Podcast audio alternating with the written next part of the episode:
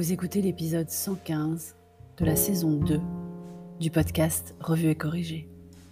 Cet épisode est tiré d'un billet du blog publié le 9 juin 2021 et s'intitule La gifle. Non, pas le film de 1974 avec Adjani et Montand. Pour une fois que j'avais noté consciencieusement des idées de sujets dont je voulais vous parler depuis dimanche, j'ai l'air malin parce que franchement, qui a envie de m'entendre discuter du naturel et du galop alors que le président s'est fait gifler en public Hein Qui? Si vous avez levé le doigt, vu mes observations, vous avez remarqué, ces derniers jours, le naturel et le galop seront sans aucun doute au programme d'un prochain épisode. Remarquez, c'est pas perdu.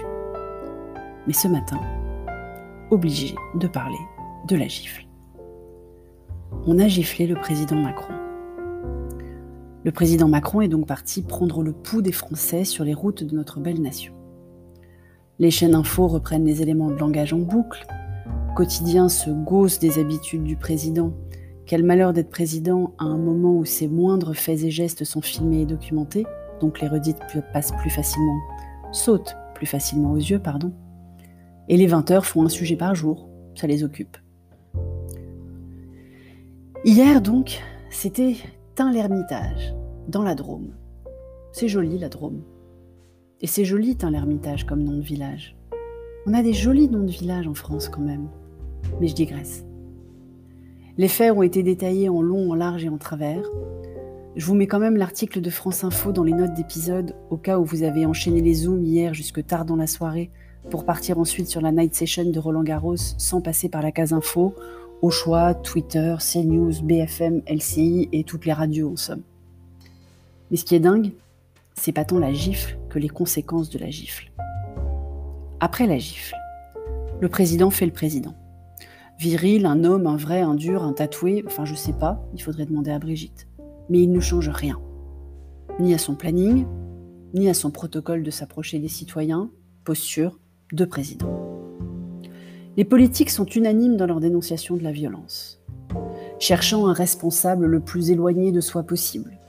Ceux de droite parlent de gilets jaunes, ceux de gauche parlent d'extrême droite et de royalistes. Même ceux qui soutenaient il y a quelques mois des appels à la décapitation du président au titre de la liberté d'expression. Dire et faire, c'est pas pareil. Ils font de la politique, quoi.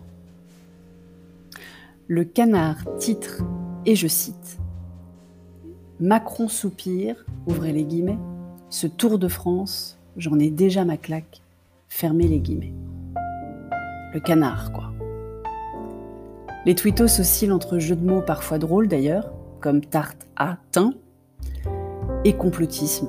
C'était calculé, c'était prévu, Macron s'y attendait, euh, c'est du chiquet, etc. Faut dire que le mec qui a giflé le président, il est fan de combats médiévaux apparemment forcément, il y a du gros potentiel de même. Donc les tweetos font du Twitter. Ah bah non, en fait, c'est pas si dingue que cela ce qui s'est passé après la gifle. Et pendant ce temps, le Covid-19 se fait tout petit.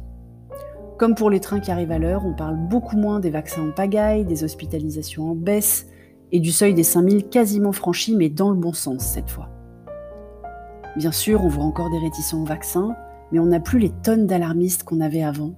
Et ça, ça fait du bien, ne serait-ce qu'au moral. Parce qu'il fait enfin beau. On va pouvoir dîner au resto à une heure pas encore espagnole, certes, mais plus anglais, mais plus anglaise déjà. Les enfants n'ont bientôt plus classe. Les ados, c'est encore plus rapide pour ceux qui n'ont pas d'examen. Donc si on pouvait aussi avoir quelques jours de répit côté mauvaise nouvelle, ça serait pas de refus, merci. Alors profitez-en parce que sur le prochain sujet, naturel et galop donc, que je ferai sans aucun doute dimanche, il n'y aura pas que de l'optimisme. Merci de m'avoir écouté. Si vous appréciez ce podcast, vous pouvez me remercier sur Buy Me a Coffee, le lien est dans les notes d'épisode. Si vous écoutez sur Apple, merci de laisser un commentaire avec vos 5 étoiles, c'est très important les commentaires. Et sur toutes les plateformes de balado-diffusion, abonnez-vous et partagez. À bientôt.